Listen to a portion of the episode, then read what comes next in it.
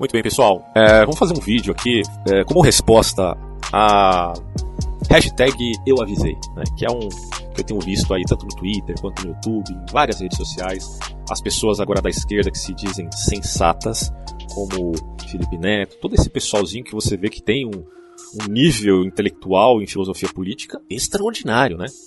Obviamente que eu estou sendo irônico aqui. Mas antes de falar sobre esse assunto, queria dizer que isso aqui vai ficar disponível tanto no Spotify quanto no iTunes, está como podcast, e claro, aqui no YouTube. Aqui no YouTube, lembrando com o vídeo, eu vou deixar algumas imagens, algumas notícias do porquê o Bolsonaro, enfim, decepcionou tanto o seu eleitorado, a não ser aqueles que são mais radicais e a quem eu chamarei aqui de logofóbicos, né? Eu tinha até feito uma anotação aqui no quadro, então deixa eu só colocar aqui logofóbicos, que significa medo da palavra ou do discurso, mas aqui eu estou a falar da palavra como razão, logosfobia ou logofobia, tá? Se esse conceito existe ou não na história da filosofia, bom, já foi utilizado, por exemplo, por Foucault de uma determinada forma. Muita gente está preocupada com Bolsonaro e com os bolsonaristas, por eles serem homofóbicos, não sei o que, não sei o que. Ah, não. O problema do Bolsonaro não é a homofobia, é a logofobia, certo? Mas vamos lá, gente. Nossa, nossa, cara, muita coisa para dizer sobre isso, meu Deus. pessoal de esquerda não tem sido oposição. Né? Eles estão preferindo, na verdade, é, jogar na cara de quem votou no Bolsonaro quanto nós somos idiotas, né? Mas vamos lá, vamos, vamos repensar isso. Isso é uma reflexão, obviamente, você não precisa concordar com tudo que eu falar aqui, você pode simplesmente avaliar. Assim sempre foi o meu canal. Não é aqui, não tem essa história de manipulação mental, lavagem cerebral, doutrinação. Comigo não tem essa história não, tá bom? Olha só, primeiro aspecto. Vamos avaliar a conjuntura, né? Você como começar de 2016 para cá? Acho que já tá bom, né? A gente avaliar toda essa conjuntura. Você estava vivo em 2016, imagino, você que está assistindo esse canal, né? Porque senão você nem vai entender o que eu tô falando aqui, se você é uma criança. Bom, veja, o único que poderia ganhar na direita, né, ganhar o poder aí, se tornar presidente do Brasil, que poderia concorrer uh, com mais de, vamos colocar assim, quase 20 anos, né, de hegemonia da esquerda, era o Jair Bolsonaro. Não sei se vocês concordam comigo, mas me parece evidente que pessoas como Amoedo, até o Cabo Daciolo, né? Sei lá se o Cabo Daciolo é de esquerda ou de direita, também não, não, não, faz muito sentido querer votar no Cabo Daciolo, né? Mas é só, só pra zoar mesmo. Mas enfim, diante ali do que tinha para escolher, o Bolsonaro representava uma, supostamente, né, à época, uma direita que a gente poderia dizer, é, talvez seja uma direita autêntica. E aqui vale uma meia-culpa que eu quero fazer aqui, a pessoa do Leandro Carnal. Eu não concordo com muita coisa do Leandro Carnal. Já fiz alguns vídeos aqui criticando só que tem uma coisa que eu preciso dizer aqui.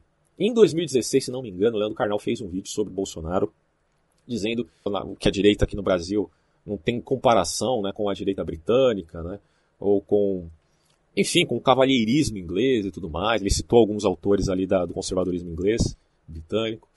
É, e eu fui contra isso e fiz até um vídeo que depois de um ano mais ou menos eu retirei também, que eu achei que estava exagerado demais. Bom, em suma, é, devo concordar aqui com o Leandro Carnal neste ponto, ele, enfim, estava certo, sim, em desvincular o Bolsonaro de um verdadeiro conservadorismo. E isso muitos anos atrás, tá? Mas, obviamente, isso não implica que eu venha concordar, com o Leandro Carnal em todas as relações que ele faça a respeito de história e de filosofia. Isso é uma outra coisa, beleza?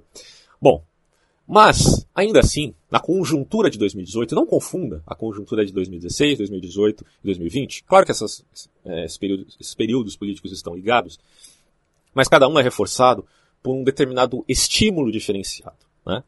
É, num dado momento, em 2016, a esquerda está em baixa, né? é, na bancarrota mesmo. Agora, em 2020, o que está em baixa é a direita, por conta, claro, da figura do Bolsonaro que quereria representar essa direita. Mas hoje eu não acho nem que ele seja direita, eu já explico esse ponto. Mas até então, 2018, Bolsonaro era o cara que poderia ganhar as eleições. Porque antes de 2018, ele já ia, em 2016, 2017, até antes ele ia em programa de televisão, CQC, Luciana Gimenez, uh, John Kleber, ele ia em canal de YouTube, ele dava entrevista para todo mundo, porque ele entendeu um ponto fundamental em política, que aparecer é ter poder. Né? Ou seja, não adianta você ter ideias sofisticadas, porque o povão, ele, a, a grande massa não tem intelectualidade. Quem tem intelecto é um indivíduo. A massa só tem diretividade. Né? Então o Bolsonaro aparece muito, e aparecer muito é importante para ele ter uma chance de ganhar ali em 2018, já que no primeiro turno ele tinha alguns segundos apenas na propaganda política. Bom, então ele vai, faz sua campanha não só na televisão, ele aparece e, e nas mídias sociais, mas ele também sai Brasil afora, cara. Porque ele realmente acreditou que poderia ganhar. Isso é um mérito que ele tem, né? Você pode falar mal do Bolsonaro em vários aspectos, pode dizer que ele é miliciano, isso e aquilo. Mas ele tem mérito em acreditar neste projeto. Ele acreditou que poderia ganhar e ele tá aí, ele ganhou, né? Fora o fato de que ele também foi muito atacado pela mídia, de uma maneira que a gente pode considerar injusta. Mas veja, eu não estou a defender o Bolsonaro aqui não. Eu já disse que eu acredito que o Bolsonaro é um logofóbico e vou explicar o porquê, não só eu, mas como boa parte da direita, uh, se viu né, uh, decepcionado com esse sujeito. Mas até então, o pessoal cagava na foto do Bolsonaro em público. Uma professora, lembra dessa história? A professora foi lá, né, em plena luz do dia, pegou a foto do Bolsonaro e ela cagou como se fosse um animal em cima da foto. Você tinha, à época, também os, as feministas radicais, que enfiavam estátuas religiosas na bunda, né? É, você tinha aquelas polêmicas do, do Museu do Man, as manifestações de esquerdas é, com, é, com o, Mamãe Falei, vocês lembram desses, desses, caras tentando bater lá no Mamãe Falei e tudo mais? Claro, porque a histeria é, da massa, não importa se ela é de direita ou de esquerda, quando existe a massa, ela pode ser manipulada, claro, por uma diretividade, por um aspecto ideológico, e não há como você dialogar com a massa, é impossível, né? Aquilo que o, o Arthur Duval fazia era uma completa insensatez, ele querer discutir com a massa, mas claro, ele fazia isso para expor, certo? A arbitrariedade e o autoritarismo desses grupos ideológicos. E ele, claro, estava totalmente certo nesse ponto aí. Não que eu esteja defendendo ele também, é, ele fale por si mesmo aí quanto à sua postura política. Agora, o Bolsonaro foi muito atacado por essas, melhor dizendo, esses grupos, né? Muito arbitrários, esses ideólogos de esquerda, ao ponto, enfim, de em 2018 ele ter sido esfaqueado. E isso gerou uma certa comoção por aqueles que já o defendiam. E é inegável, né? Você, a gente tem que entender que na história não existe só a memória do ponto de vista da descritividade, tá? É importante em história você levar em conta também a intensidade emocional alavancada por momentos específicos. E a facada no Bolsonaro foi um momento muito importante para os seus defensores, porque o discernimento da grande massa da população em geral era de que o Bolsonaro era atacado injustamente por ele falar muita merda, por falar muita besteira. Mas o que ele falava não necessariamente ele praticava. No sentido de que é, o cara pode falar muito palavrão, falar muita merda, mas tem um bom coração. Era essa noção né, que Bolsonaro queria dar quando ele ia nos programas de televisão e que boa parte da direita acreditou. Ele fala muita merda, fala muita besteira, fala muita porquice, mas ele tem um bom coração. Essa era a ideia. Né? Que a direita também, já da cúpula, da chapa branca, tentou passar enquanto ele governava e fazia besteiras. Bom, mas em 2018 ele era só deputado, certo? E aí muitas mentiras apareceram na mídia, não só na mídia brasileira, Folha de São Paulo, é, a, o G1, tantas outras, mas também até em mídias internacionais, eu me lembro bem dessa época, né?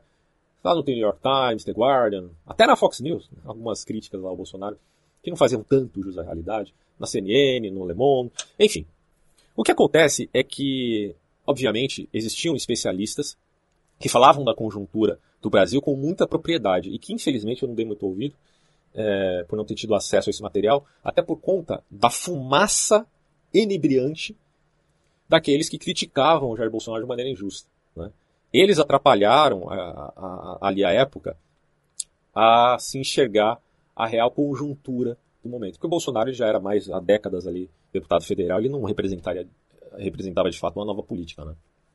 Mas no momento que ele é esfaqueado, todas essas análises racionais que apareciam tanto em jornais internacionais brasileiros, acabou caindo por terra, e aí esses jornais internacionais acabaram se valendo né, uh, das notícias de uma Folha de São Paulo, por exemplo. Agora, é preciso entender também que a Folha de São Paulo, o Estadão, o G1, eles não são necessariamente um bloco monolítico, né? Então você tem pessoas de tendência mais à direita, mais à esquerda, à esquerda que escrevem artigos, que escrevem notícias ali. Então uma certa tendenciosidade vai existir de fato, mas ainda assim tem um escrutínio maior, isso eu admito hoje com mais cautela do que eu fiz em 2018. Tem um escrutínio maior do que essas mídias aí sociais, né? Você não pode se pautar por um WhatsApp da vida e não, não pode se pautar por um canal do YouTube apenas, certo? Você tem que também se valer, você tem também que sair da sua bolha e se valer de notícias que têm ali um aval mais formalizado. Isso é muito importante, né? Então vocês estão me escutando aqui no canal, mas leiam notícias também, né? Agora, não acreditem em tudo que vocês ouvem. É preciso, como eu disse, sair das bolhas e começar avaliar isso uh, sempre partindo do pressuposto não radical, mas da, do estruturante, ou seja, do aspecto descritivo. Lembrem que no vídeo que eu falei sobre democracia, eu mencionei a ideia da deliberação? Então, pois bem, essa deliberação é fundamental para a gente compreender é, as relações políticas entre povo, especialistas e oficiais públicos. Tá? Assistam meu vídeo lá sobre democracia também, deu um trabalhão para fazer. Bom, existiu até na época de 2018 aquela história da suástica, vocês lembram? A menina desenhou uma suástica ali na, na barriga. Até então foi isso que a investigação deflagrou. E ela disse que teria sido um grupo bolsonarista que fez isso com ela, né, para gerar como, comoção ah, ali na sociedade. Mas era tudo mentira. Então, a gente não pode se esquecer desses eventos para dizer agora que só porque o Bolsonaro é muito mal, a esquerda é muito boa. Isso é uma mentira, isso é uma falácia. Não dá para admitir um negócio desse, cara. A natureza humana, ela é má em si mesma ou ela é boa? Bom, na verdade eu não concordo nem com o Hobbes aqui e nem com o Rousseau. Não não dá para cair nessa história de bom selvagem, mas também não dá para dizer que o homem sempre é o lobo do homem. As pessoas são boas, são más, tem pessoas que são mais bem intencionadas, outras mais mal intencionadas, e isso independe tá, da sua postura é, política a priorística. Tá? Então, até porque nós temos muitos pontos cegos, e muitas pessoas boas né, seguem até mesmo ideais marxistas, comunistas, porque elas possuem pontos cegos, elas não chegaram ainda àquele nível de enxergar o mal real que existe naquilo para poder então rever os seus próprios ideais, os próprios pensamentos. Isso tudo tem que ser reconhecido né, e balizado no debate público. Mais do que isso, em 2018 o Lula é preso. Isso fermenta mais a ideia de que a esquerda está numa bancarrota e que a direita está numa crescente. A Lava Jato está bombando ali com as delações, muita gente está sendo pega. Bom, e aí você tem a necessidade também da reforma da Previdência, já engatilhada ali pelo Michel Temer, que também teria sido pego né, em corrupção. Então, é uma situação brasileira é realmente terrível. Mas é preciso fazer uma reforma da Previdência. E aí as pessoas que já viam toda essa conjuntura do PT olhavam para aquilo e os outros partidos que também estavam envolvidos com corrupção pensavam: caramba, se a gente deixar o PT voltar, vai ser um absurdo. O que, que a gente vai fazer, cara? Se o PT voltar. É, não vai ter reforma da Previdência, o Brasil vai quebrar, a crise vai aumentar, porque ninguém sabia que existiria uma pandemia que ia gerar uma crise muito pior, né? Mas enfim, até então a gente pensava, é preciso fazer sim a reforma da Previdência. Com o PT, talvez isso seja impossível. O PT, inclusive, nos seus projetos é, de poder e no seu plano de governo, deflagrava até mesmo regulamentação da mídia. Vocês lembram disso? Aliás, eu fiz questão de ler tanto o projeto do Bolsonaro quanto do PT. E claro que nenhum dos dois deflagravam uh, com palavras do tipo, vamos fazer uma ditadura aqui. Mas, no entanto, nas entrelinhas, não só nas entrelinhas, né, mas na construção contextual daqueles ideais e daqueles projetos, você via que o PT, sim, tinha uma ideia de controlar a sociedade, embora falasse tanto de democracia. Era democracia no seu sentido direto, mas em via simplesmente de manipular muito mais. E muito menos você via isso no bolsonarismo, a não ser na própria pessoa do Bolsonaro. Né? Eu já discuto isso daqui a pouco. Bom, e aí surge o movimento Ele Não, depois do Bolsonaro depois de cagarem na foto do Bolsonaro, depois de chamarem o Bolsonaro de anticristo, depois de é, inventarem histórias mentirosas e de literalmente fritarem né, a figura do Bolsonaro para o mundo inteiro. Com, alguns com razão, outros não. É, aí surge o movimento Ele Não, né, que é aquele movimento principalmente da ala de esquerda, dos artistas globais, que dizem que é inaceitável que surja um candidato como este. Né? O Bolsonaro também era conhecido pelas pautas conservadoras no sentido de pautas mais morais do que necessariamente econômicas. Muito debate ocorreu entre liberais e conservadores nesse período também, me lembro bem. E esse movimento ele não uh, deflagrou também uma grande histeria por parte da esquerda. E aí daqui a pouco eu falo da histeria da esquerda e da direita nesse sentido. Aí, Bolsonaro enfim ganhou, né? Calou a boca de muita gente e ele tinha tudo para dar certo. O PSL, que era o então partido do candidato, agora presidente da República, tinha muita força no Congresso. Ele tinha apoio popular, ele tinha crédito, ele foi quase como um herói, cara, para muita gente, porque ele venceu o establishment, né? É, os políticos da esquerda, a mídia que o criticou, até a mídia internacional. Assim como Trump, Bolsonaro também venceu. Tinha tudo para dar certo, tudo. Né? Só não o fato do Bolsonaro ser o Bolsonaro. Esse foi o grande problema uh, do fenômeno bolsonarista, uh, enfim, desta empresa, podemos dizer assim, Bolsonaro. E aí eu me lembro que em 2019 o PT ganha na loteria. E aí eu pensei, brincando, obviamente, né, com um pensamento mágico, claro que eu não acredito nisso, mas foi só uma brincadeira mental que eu fiz aqui. Eu pensei, se o, se o PT ganhou em 2019 na loteria, na verdade foram alguns agentes petistas né, que fizeram um bolão lá e acabaram ganhando, pode ser que eles tenham acertado no resultado do governo Bolsonaro. Veio isso à minha mente, assim, né? enfim. Bom, é claro que isso é uma correlação, não é uma causalidade, portanto é um pensamento mágico, é só uma brincadeira, tá? Mas aí eu lembrei do que eu tinha referenciado em alguns vídeos que eu fiz em 2018, falando das eleições, sobre a ideia da falácia das falácias. O que é, que é a falácia das falácias? É quando você admite que, mesmo o sujeito ali usando de uma falácia, ele pode ainda acertar o resultado. Não é porque ele usou de um raciocínio falso que necessariamente o resultado ou a conclusão daquele raciocínio seja, enfim, falso. Né? Isso aí eu mencionei num vídeo que fiz sobre as 20 falácias bolsonaristas e lulistas, acho que foi de 2019 que eu fiz esse vídeo, assistam lá, bem interessante, e de um outro vídeo que eu acho que eu fiz em 2017 ou 2018, se eu não me engano, que é sobre uma série de falácias que podem ser utilizadas no debate público. Eu disse que em 2018 a gente teria eleições e era necessário conhecer mais sobre falácias para não ser ludibriado. Olha só que coisa, né, bicho? Ok, então esses vídeos estão aí no canal para vocês assistirem.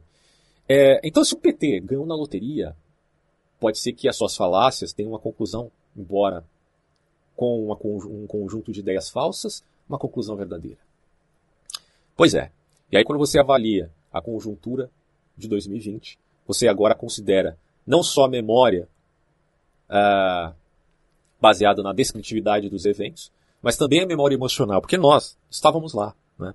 Você estava lá. Então, é claro que muita gente estava em 2016, mas não estava. Né? No, no, muita gente estava, por exemplo, no impeachment da Dilma Rousseff, mas não estava também. Porque para você estar tá lá, é preciso você também acompanhar todo o contexto daquela história, ler notícias, ler jornais, ler livros, tá? ter uma visão de mundo. E obviamente você vai ter uma visão mais à direita ou mais à esquerda. E aí isso é discutível, né? A história também pode ser nivelada nesse sentido e ela se torna uma peça ficcional, infelizmente. Mas você estava lá, afinal de contas, né? Em 2018, também todos nós estávamos lá e vivenciamos isso. Então nós temos não só a memória intelectual, mas também uma memória afetiva dos eventos. Afetiva no sentido de que fomos afetados, tá? E é importante essa, essa memória afetiva para você não se esquecer, porque aqui no Brasil as pessoas têm memória de barata, né? Passou um dia, o pessoal já esqueceu do que aconteceu no passado, pelo amor de Deus. Muitas pessoas agiram apenas pelo estímulo de 2018. E hoje estão agindo apenas pelo estímulo de 2020, olhando Bolsonaro como um grande crápula. Mas a gente não pode ter apenas estímulo, gente. A gente tem que ter memória também. Não é só estímulo, é memória. Mas não é só memória intelectual, é também memória afetiva. É. O homem é um ser no tempo, pelo amor de Deus. Não é um ser é, que é descolado da realidade, da conjuntura que o cerca. E agora vocês querem fazer de pessoas sensatas Felipe Neto, cara? Cauê Moura, PC Siqueira, é, quem mais aí, sei lá, o Anitta? Não dá, bicho. Pelo menos a Anitta reconhece que, que ela não entende muito né, do assunto. Então, pelo amor de Deus, vamos ter um bom senso, vamos ter memória. Aí, é, nós temos, enfim, o governo Bolsonaro. Até então, para mim, pelo menos em 2018, embora eu tenha defendido a eleição do Bolsonaro, inclusive postei no meu Facebook no dia das eleições a foto do Bolsonaro presidente, que é uma coisa que eu me arrependo de ter feito. Até o rapaz chegou e falou pra mim, mano, você não pode fazer isso, tá errado, isso aí é crime eleitoral, não sei o quê. Eu falei, mano, você tá certo, vou tirar. Aí eu tirei o bagulho lá. É, realmente, eu errei né, na minha ingenuidade em relação a, a essa figura.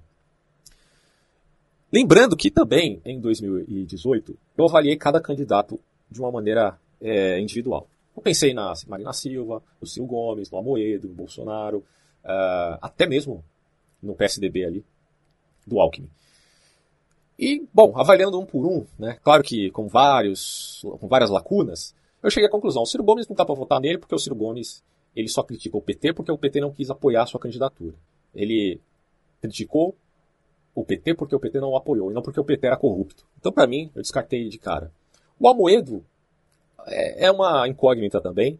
Talvez o governo dele fosse um fiasco se ele ganhasse, mas dificilmente ele ia ganhar. Ele. O Amoedo não podia nem ir nos debates. Como é que eu ia votar nesse cara, né?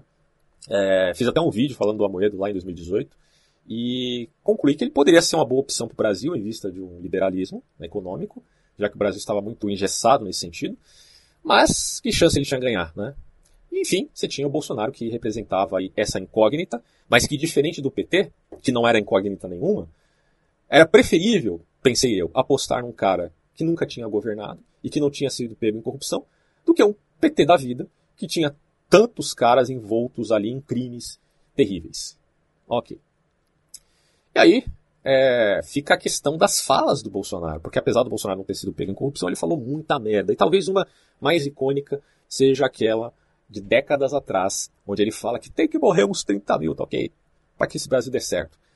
Claro, dentro de um contexto todo específico, onde ele criticava à época o governo do presidente da República, que era naquele momento o Fernando Henrique Cardoso.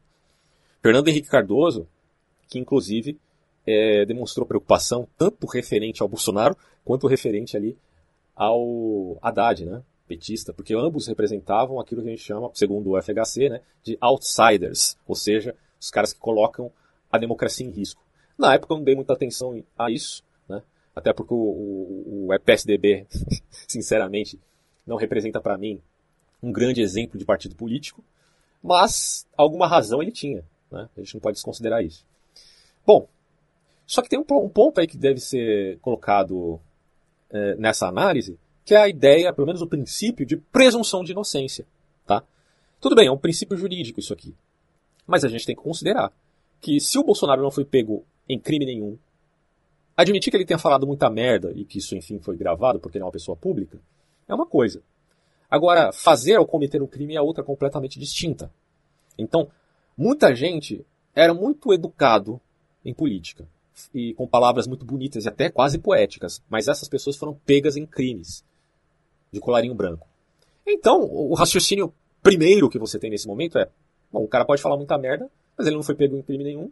É, se eu tenho um cara que é todo educadão aí, mas é criminoso, quem que é melhor, né? Esse é o raciocínio assim, inicial que você tem. É, do ponto de vista de uma eleição e de um voto de confiança, que é, enfim, o que você faz ali nas urnas, seja ela eletrônica ou física, o que acontece é que as falas é, loucadas do Bolsonaro não provavam de modo algum que ele era, enfim, um criminoso. Mesmo que as falas tenham sido muito radicais, como essa, né, mas que foi dita há décadas atrás. Então, é, o que foi basicamente uma elucubração da maior parte da direita, da maior parte dos eleitores do Bolsonaro, que logicamente era a maioria no país, foi o seguinte: tudo bem, ele fala muita merda, mas entre PT, que já foi comprovado um partido criminoso, e um cara que não foi pego em crimes, mas que fala muita merda, apesar de tudo, vamos apostar no cara, tá?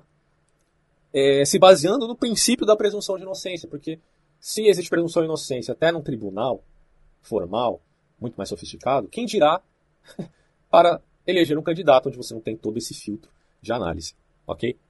Muito bem. Só que aí você começa a ter as decepções do bolsonarismo. E, e essas listas têm inundado aí as redes sociais uma delas que foi repostada, não sei quem fez aqui exatamente, mas foi postada no antagonista, que é todas as vezes que Bolsonaro traiu o Sérgio Moro. Olha só, o Bolsonaro retirou o COAF do Ministério da Justiça, ele sancionou o juiz de garantias, ele sancionou limitação de delação premiada, ele sancionou mudanças no CARF que travam investigações, ele sancionou a lei de abuso de autoridade, ele não fez esforço para aprovar o pacote anticrime do Moro, ele indicou membros para o CAD sem consultar Moro. Estou deixando aí as notícias também aparecendo para vocês verem que isso não é apenas narrativa. Ele propôs retirar de, do Sérgio Moro as políticas de combate à criminalidade através do fatiamento do Ministério. Ele nomeou Augusto Aras, criminoso da Lava Jato e amigo de petistas como o PGR. Daqui a pouco eu vou mostrar para vocês um histórico de algumas postagens que fiz no ano de 2019, até antes, né, 2019, para a gente pensar melhor isso. Ele nomeou André Luiz Mendonça, ex-assessor de Toffoli, como AGU. Ele negociou cargos com corruptos famosos e ele é, exonera escolha de Moro para comando da PF, porque ele queria, afinal de contas, alguém de confiança, né? Sabe lá o que isso significa. E agora tem as denúncias do Paulo Marinho, né, referentes ao Bolsonaro, para você ver como a coisa é grave. Então é claro que, para uma pessoa, é, sejamos sensatos. Se você tem pontos cegos, isso começa a ser deflagrado e você vai começando a, a formar uma ideia mais clara sobre uma determinada pessoa, você simplesmente vai se adequando a isso. E não vai continuar com aquela narrativa velha de tenho que defender zumbificadamente o candidato tal. Ele não é candidato nenhum, ele é presidente agora. E como eu dizia em 2018, se Bolsonaro é uma incógnita e está sendo massacrado pela mídia muitas vezes de forma injusta, bom, eu quero criticá-lo de uma forma legítima. Porque, sem dúvida nenhuma, ele deve ser sim passível de críticas. Ele não é Messias, ele não é perfeito, ele não é ungido cima nenhuma, né? É, ou tipo um enviado divino. Conversa fiada. Ele é apenas um cara que comete erros. E aqui ele cometeu muitos erros, principalmente enfraquecer a Lava Jato. Acho que esse é um dos, um dos pontos mais é, bizarros na situação aqui. Né? Então, quais são as, de as decepções do Bolsonaro? Os filhos dele? A indiscrição dele, a falta de decoro desse sujeito desde o início de 2019 até aqui.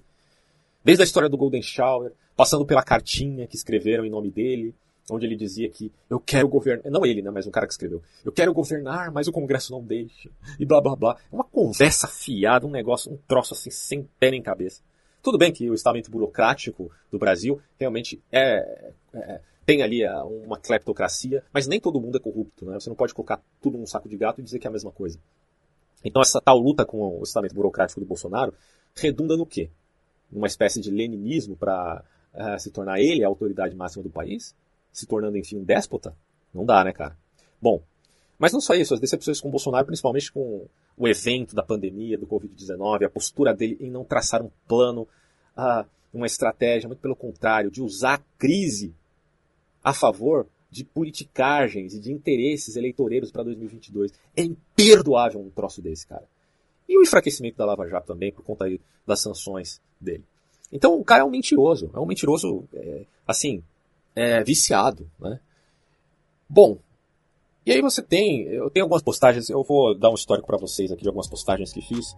Se você só está escutando o áudio aí no podcast, eu vou ler aqui, tá? Senão você vai ver as imagens também em vídeo. Deixa eu só pegar aqui.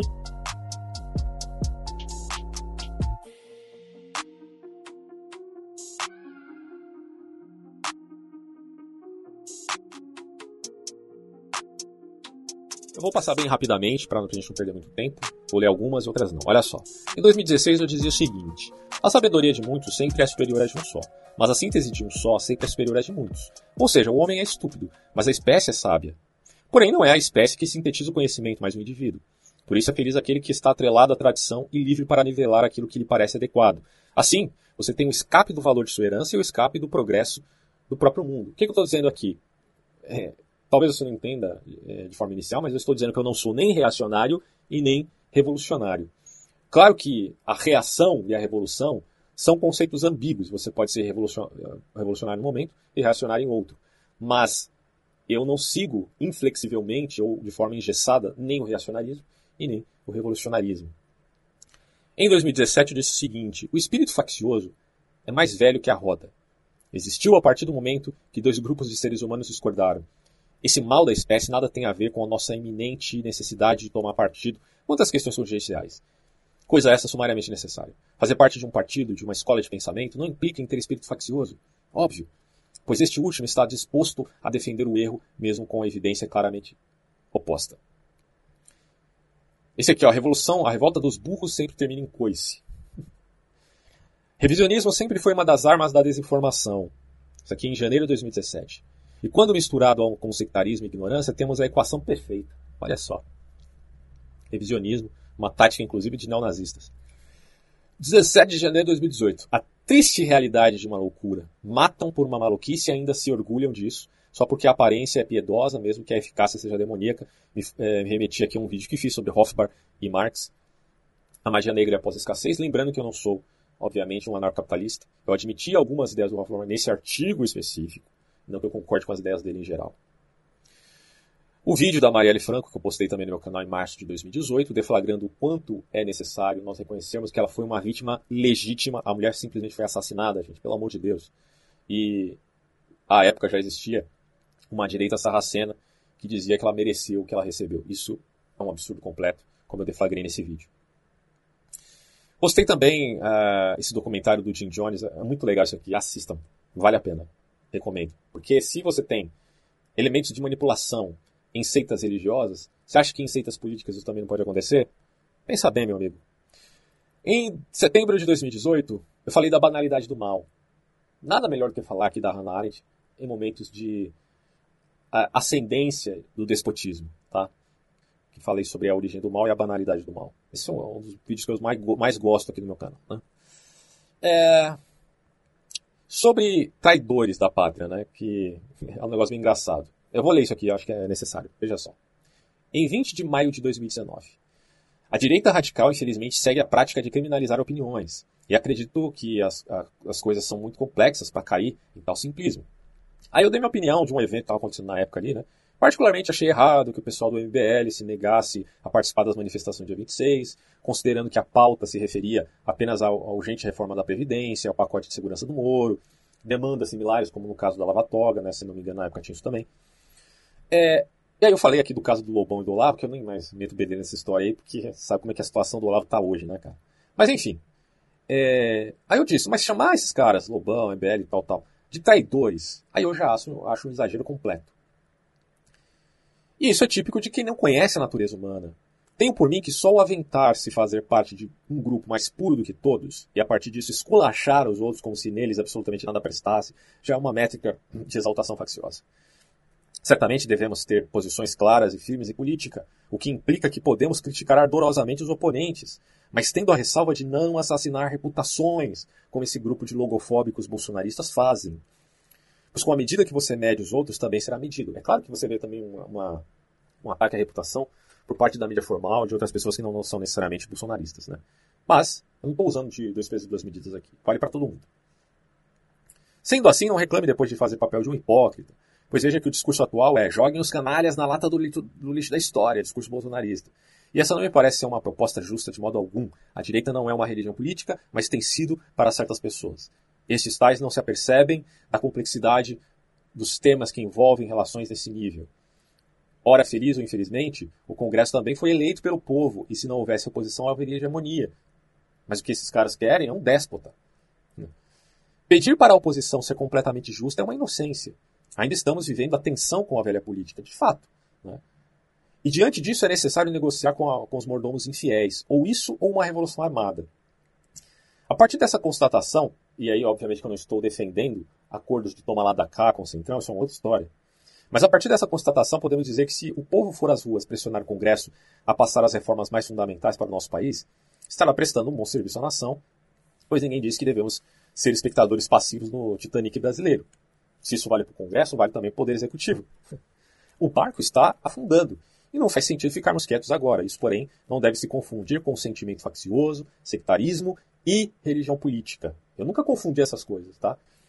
Tal não é o projeto de poder, mas um aporte para a realização das demandas atuais, porque eu nunca vou defender projeto de poder, meu amigo. E aí eu falei sem o entrave dos corruptos que estão no Congresso. Que também falei de uma forma generalizada. Eu nem sei quem de fato é corrupto, mas aí a gente pelo menos sabe. Na verdade, eu sei, de certo modo, ali, pelo menos de, falando de Centrão, que são justamente os atuais negociadores aí do bolsonarismo. Lembre-se que os verdadeiros inimigos da pátria são aqueles que assaltaram a nação, seja por projeto de poder, seja por interesse próprio. Infelizmente, pode ser que até o senhor Flávio Bolsonaro esteja nesse meio, tá? Eu não fui leviano em acusar o Flávio Bolsonaro porque não foi julgado ainda, mas vamos combinar. Ele precisa ser investigado sim. Aí eu disse aqui, no caso da Maria, da, melhor dizendo, da Janaína Pascal, 21 de maio de 2019. Um adendo. Não chame de traidores aqueles que se negam a admitir uma estratégia política específica. Eu também discordo dela em, vários, em várias falas, discordo de um monte de gente por aí. Porém, não ando chamando-os de traidores de modo tão gratuito como esses caras fazem na web. Aí, a expressão logofóbicos, falei disso no meu vídeo Rebelião das Massas, que postei em maio de 2019. Esse vídeo aqui que eu também fiz sobre MGTOWs, né? Esses MGTOWs, boa parte deles tão, são vinculados ao Bolsonaro, todos, né? É, existem uns que são mais liberais. É, é, um, é um grupo que também não é necessariamente homogêneo. Né?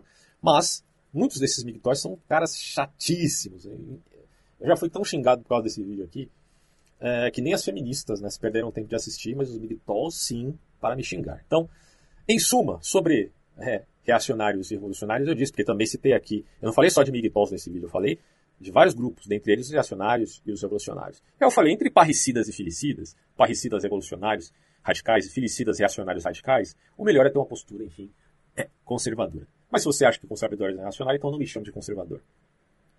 Aí em 8 de setembro de 2019 eu postei esse vídeo aqui sobre Bolsonaro e o banho de água fria na direita, porque essa foi uma história muito louca, os caras estavam fritando já o Dallagnol, o cara lá da Lava Jato, amigo do Sérgio Moro. Bom, e o Bolsonaro diz, não posso escolher o Dallagnol porque ele é um esquerdista. Aí o Bolsonaro vai lá e coloca quem? na PGR, Augusto um puta um petista.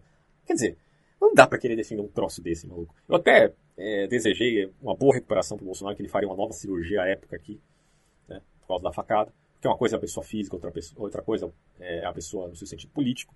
Mas, puta merda, mano. Foi muita sacanagem isso aqui.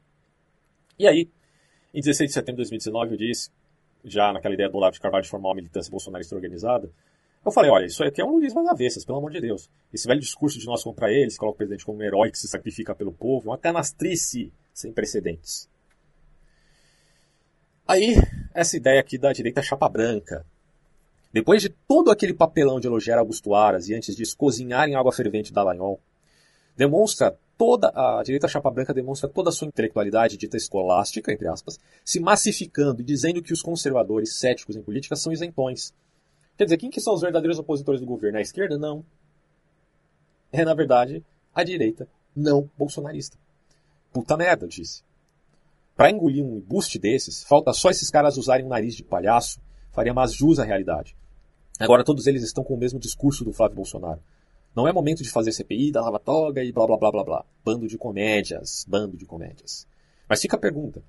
Se é para formar uma militância de, eh, que defenda o Bolsonaro, por que ao mesmo tempo temos que aceitar de bom grado o dito acordo com certa cleptocracia para assim minimizar os ânimos em vista de aprovarmos a reforma da Previdência? Porque até então se dizia que é necessário fazer acordos escusos. E, bom, se vai fazer acordos escusos, você já está blindado. Por que, você precisaria, então, de uma militância bolsonarista? Desde sempre entendi que o presidente precisaria abrir mão de muitas coisas em vez de governar. Esse não é o problema. É a questão do mordomo fiel, né? Bíblico. Considerando que haja, mas aí é necessário que o cara haja com honestidade, porra. Ou seja, honestidade, boa articulação e estratégia.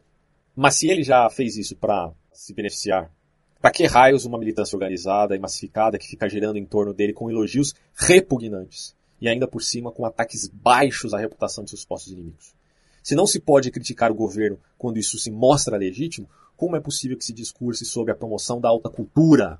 Vocês querem realmente falar de alta cultura com um posicionamento bizarro como esse aqui? Agora tem gente defendendo até que é um erro o sufrágio universal, o voto das mulheres, porque as mulheres podem ser seduzidas. Olha o nível da absurdidade que esses caras caíram. É, é realmente uma decadência sem precedentes, cara.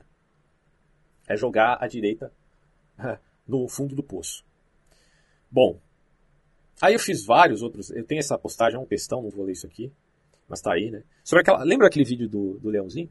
Pois é. Esse aqui foi em outubro de 2019. Eu disse o seguinte: o videozinho picareta. Se fosse só o, o Bolsonaro, o Centrão e os canais do, do STF, não a instituição, porque eu respeito ah, os três poderes, legislativo, eh, judiciário e executivo, sua independência, tá? De um para com o outro. Bom, mas é, quando eu falo contra os canalhas do STF, eu estou, na verdade, querendo defender a instituição mesmo, né? E não indo contra ela, como eles fazem quando falam de AI-5. Aí eu disse, aliás, ano passado, quando estávamos sobre a ameaça do petismo, isso aqui foi em 2019, é, pude deflagrar em alguns vídeos a histeria da esquerda, e o quanto aquilo era patético. Eu afirmava então, e não estava sozinho, que em terra de histéricos, psicopata é rei. E olha só, quem está agindo como psicopata na pandemia? Para tanta histeria, certamente alguma liderança ideológica não será nada saudável. E não estou falando do Bolsonaro, mas sim da narrativa bolsonarista que eu queria dizer. Agora, em 2019, estamos diante de uma histeria de direita, que infelizmente não pode passar em incólume. Não digo que Bolsonaro seja responsável direto por isso, indireto ele é com certeza, mas até que se haja provas, né? Porque se tiver provas que ele realmente tem ação direta, eu acho que hoje, de fato, ele tem ação direta mesmo. Mas enfim. É, as desculpas dele ao STF sobre o clipe só demonstram que ele realmente tinha culpa no mínimo indireta. Mas também demonstra algo mais, que ele pode de fato estar com o rabo preso. Então a gente sabe que ele está de fato. Né? Aí aquela coisa do AI-5. Mostrei as postagens aqui do Eduardo Bolsonaro, do Olavo, do Alan dos Santos. Né? A ideia dos caras é essa merda de AI-5. Bom, se isso aqui é só empulhação ou não, o fato é que isso está é, comprovado nessas falas. E aí, em 31 de outubro de 2019, eu postei o vídeo que eu já mencionei aqui, que as 20 falácias de militantes bolsonaristas e lulistas. Assistam esse vídeo. Eles agora estão querendo usar o Foro de São Paulo como bode expiatório. O Foro de São Paulo existe. Mas qual que é o grau de intervenção? Outra história. É, e agora, usar isso como bode expiatório para fazer maluquice é o que vocês querem? Tô fora, meu amigo.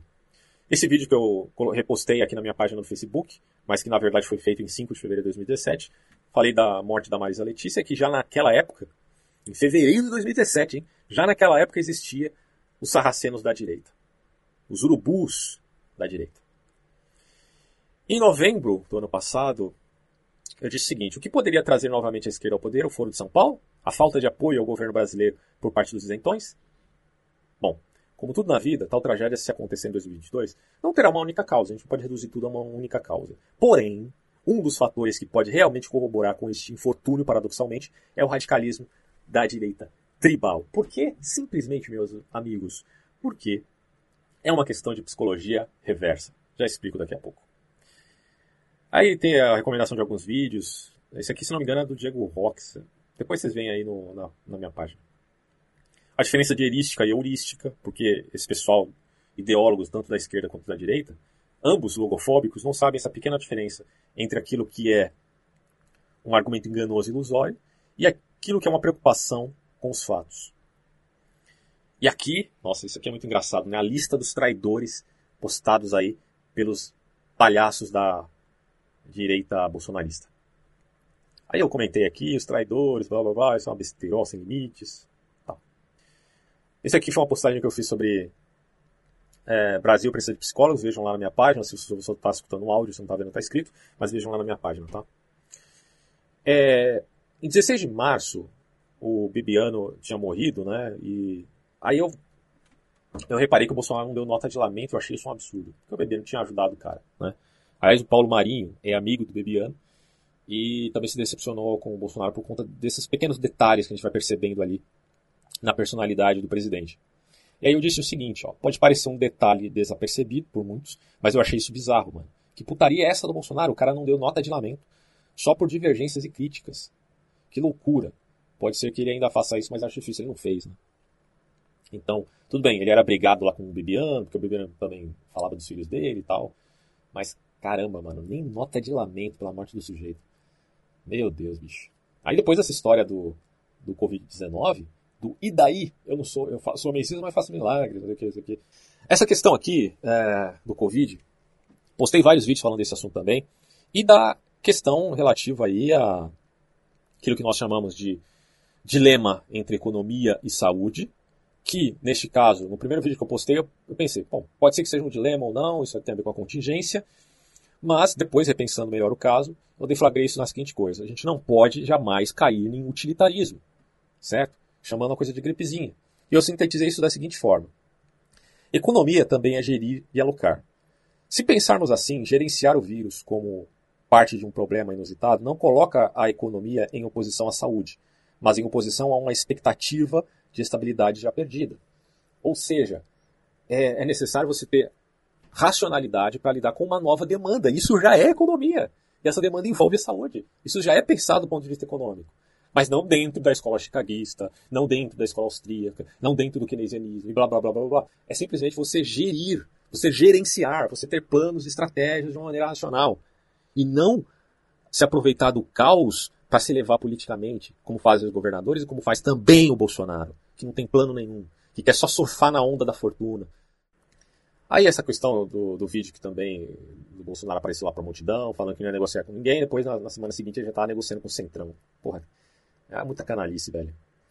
E para fechar, é, a diferença de politicamente incorreto e desmesura. Porque, vamos separar bem aqui, você tem o politicamente correto de um lado, você tem o politicamente incorreto do outro lado, e você tem uma atitude de desmesura do outro lado. O que é a desmesura? A desmesura é ir além do fato. É exagerar, é hipérbole. Então, olha só que coisa interessante. Se por um lado o politicamente correto é um eufemismo do fato, ou seja, um fato gravíssimo aconteceu.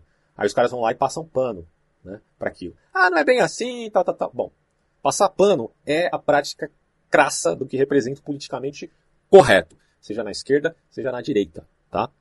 O politicamente correto foi mais conhecido por parte da esquerda, tá? Porque é, em vista de defender pautas de grupos minoritários, que representam aí os heterotópicos na linguagem Foucaultiana. Só que no caso aqui da direita, passar pano representa para eles o politicamente correto. Agora, onde se aloca o politicamente incorreto aqui? Se aloca no momento em que você considera a real proporção dos fatos. Quando você olha para o Bolsonaro agindo como ele age diante da pandemia do Covid-19, o que você tem que falar? Que isto é um absurdo, é uma loucura. Que esse cara perdeu completamente a sanidade mental daquilo que ele fala e daquilo que ele faz. Isso é agir com, de maneira politicamente incorreta em política. E não desmesura. O que é desmesura? Desmesura é a crítica gratuita, é o exagero diante de um. É. Sabe o que é desmesura aqui? Vou ser sincero com vocês. É a chantagem emocional também da esquerda, em referência àqueles que votaram no Bolsonaro. Porque quando eu voto num candidato, eu não estou vendendo alma para ele, eu não estou colocando minha mão no fogo por ele, e eu não estou escolhendo as ações que ele vai fazer no futuro. Porque ele é um agente, ele é um indivíduo, ele tem intencionalidade. Ele, o Bolsonaro poderia fazer tanto bem quanto mal. Mas ele escolheu fazer aquilo que ele fez, que todo mundo está vendo. E isso é culpa de quem votou nele? Não. Porque nós não estamos com as rédeas na mão. Quem está com as rédeas é ele. E tudo é uma questão de possibilidade, o que pode ser ou não. Né? Então, veja que coisa interessante. O politicamente incorreto aqui é a posição de você simplesmente reconhecer o fato, reconhecer a evidência, é, reconhecer a gravidade ou não daquele fato, daquela evidência, e falar com o tom que aquela evidência merece. Se uma pessoa está sendo estuprada por alguém, a sua ação deve ser de acordo com o fato mesmo. É tentar, na medida do possível, parar aquele ato insano e criminoso. Essa é a atitude adequada de quem é de fato politicamente incorreto. Mas a desmesura é apenas um mecanismo utilizado é, de maneira viciosa para você agredir qualquer um gratuitamente ou para você elogiar qualquer um gratuitamente. Então, politicamente incorreto não é o mesmo que desmesura, repito aqui. Grava isso, pelo amor de Deus. E para fechar esse vídeo, já estou gravando há bastante tempo, né? Deixa eu só ver quanto que está aqui. Já estou finalizando. É... Falar aqui da, da questão da psicologia reversa. Se houve histeria da esquerda em 2018, aliás, em 2019 houve histeria da direita. Beleza? É o que eu disse aqui em várias postagens. Bom, o que isso representa? E se por um lado o Bolsonaro foi favorecido pela histeria da esquerda, hoje o Bolsonaro favorece é, por conta da histeria dos bolsonaristas, à esquerda. Hoje o esquerdista bate no peito e diz: Eu tenho orgulho de ser socialista. Tem gente dizendo que tem orgulho de ser petista. Tem gente que voltou com a narrativa de, do golpe, né? de que o impeachment da Dilma foi um golpe. Puta merda, mano. Vocês acreditam nisso? Ah, meu Deus do céu. É, é um absurdo atrás do outro. Então isso é uma psicologia reversa. É um radicalismo alimentando outro radicalismo. É o Lula alimentando o Bolsonaro e o Bolsonaro alimentando o Lula. É uma decepção completa. Né? É, de fato, é, em 2018, a gente tinha muitos pontos cegos referente à figura do Bolsonaro, apesar de ele falar muita merda no passado. Mas a gente não pode fazer um reducionismo aqui de que votar no Bolsonaro implica, né, mediante a chantagem emocional da esquerda, ter culpa no cartório, como se agora votar no Haddad, votar né, na, na figura dele em 2018, fosse uma virtude. Quem votou no Haddad era uma pessoa virtuosa, era quase um santo. Vamos canonizar todo mundo que votou no Haddad, no PT, em 2018. Vocês conseguem ver a loucura disso? Não dá para admitir, portanto, essa falácia, essa chantagem emocional aí da esquerda, tá bom? É, a posição mais adequada aqui é simplesmente, no momento que eu conheço as evidências, eu vou agir a partir do que elas de fato representam, ou seja, conforme aquilo que eu estou vendo. Tudo bem que é uma diferença, eu já fiz um vídeo falando da diferença entre fenômeno e fato. Fenômeno é aquilo que aparece, mas não necessariamente significa aquilo que realmente é. O céu se move por cima de nós, é aquilo que aparece. Mas no fundo, quem está se movendo é a Terra, né? A não ser para terraplanistas, digamos assim.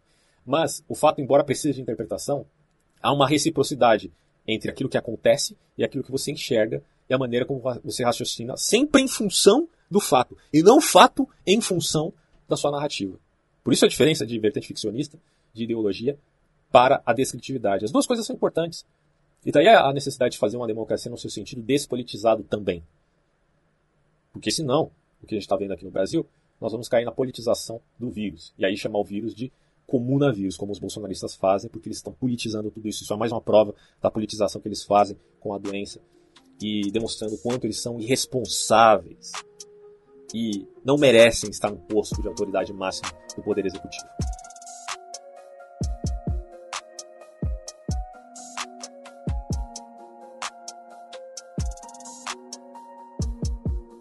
E por fim, uh, eu só gostaria de dizer aqui aquilo que já tem sido reportado no Twitter, na tal hashtag, né? Como, por exemplo, tem uma imagem aqui que vocês estão vendo agora, que diz o seguinte: Quantas vidas seu voto no Bozo segue matando? Isso aqui foi escrito no muro, alguém tirou foto e postou na internet. Então, assim, se de um lado você tem a direita bolsonarista delirando completamente, do outro lado, nós temos a volta dos lacradores né, da esquerda, aqueles caras que participaram da também hashtag ele não, sempre usando da mesma chantagezinha emocional de quinta categoria. Eu vou dizer uma coisa para vocês: vocês não precisam aceitar esse tipo de chantagem emocional. Uma questão é, que a gente tem que ficar bem evidente aqui neste vídeo. Votar é uma efetividade democrática. E aí eu fico me perguntando se votar fosse, se votar fosse de fato uma questão de vida ou morte. Quantas pessoas não morreram por conta da corrupção do PT e o apoio que, é, que este mesmo partido deu a ditaduras mundo afora? Se quiser, eu posto aqui o um número de ditaduras que foram beneficiadas pelos empréstimos subsidiados pelo PT. E aí, aquelas vidas também não valem nada? Só vale aquele que morre pelo Covid-19? Então, gente, parem de ser hipócritas, tá? Vocês sequer fazem oposição de verdade contra o governo. Vocês só estão preocupados em lacrar. Enquanto o governo está preocupado em imitar, vocês da esquerda estão preocupados em ficar dando lacradas, né? É, em dizer, como o Felipe Neto aí falou no Roda Viva, que o que ocorreu com, no impeachment da Dilma foi um golpe. Golpe ou foi uma ação institucional? Não está previsto na Constituição? Então, é, é lamentável a situação desse país, cara. Nós estamos aqui entre a cruz e a espada. E eu espero que as pessoas tenham um pouco de sensatez, independente se elas são de esquerda ou são de direita. Desde que estejam nessa zona democrática para discutirem como gente grande, como adultos e não como é, pessoas histéricas, pessoas esquizofrênicas. Me perdoem, né, os esquizofrênicos, por fazer tal comparação. Ou mesmo crianças, me perdoem as crianças. Finalizo por aqui e até próximos vídeos.